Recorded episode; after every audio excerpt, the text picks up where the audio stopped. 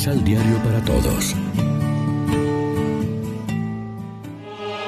Proclamación del Santo Evangelio de nuestro Señor Jesucristo, según San Marcos.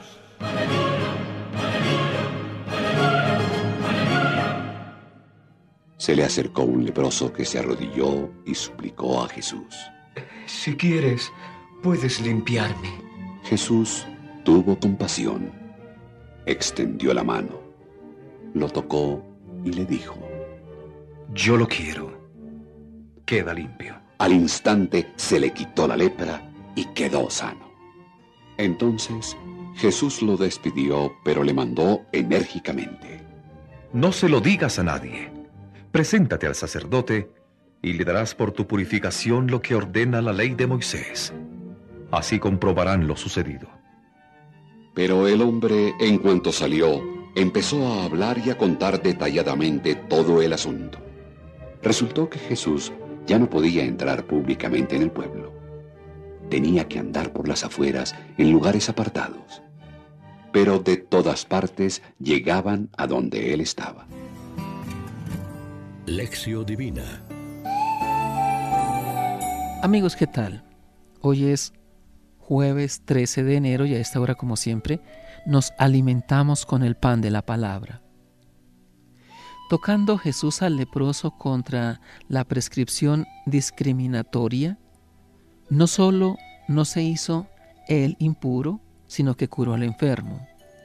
Su quiero queda limpio produce junto con la sanación externa la liberación profunda de aquel hombre maldito gracias al perdón de Dios.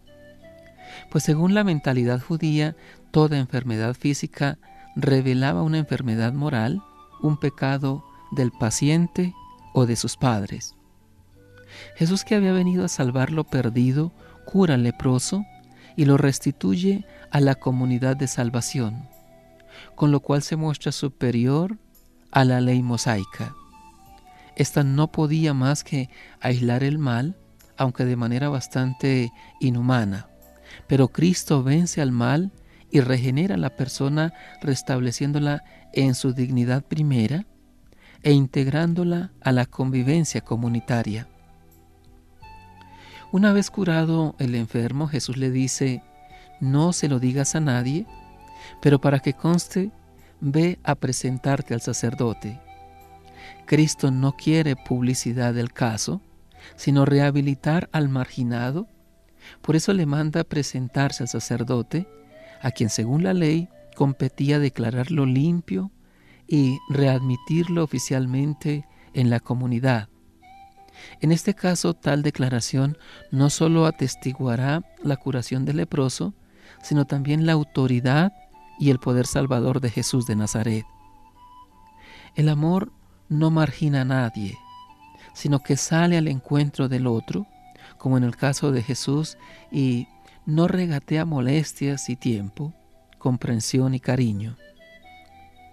Aunque no hacen ruido, venturosamente no faltan hoy hombres y mujeres que viven para los demás, como hizo Cristo.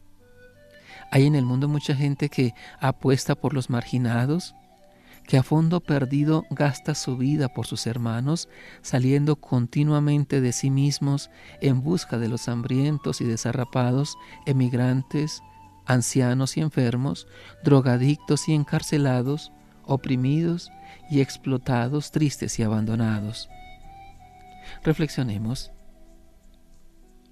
¿En qué medida propiciamos o somos cómplices con nuestra indiferencia de las injustas marginaciones que produce nuestra sociedad?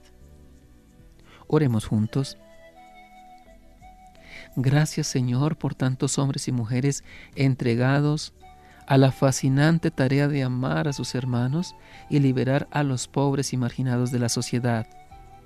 Sacia su hambre de justicia y fortalécelos en su empeño. Y a nosotros impúlsanos a seguir el ejemplo de Jesús, sirviendo a Cristo en nuestros hermanos más abandonados. Amén. María, Reina de los Apóstoles, ruega por nosotros.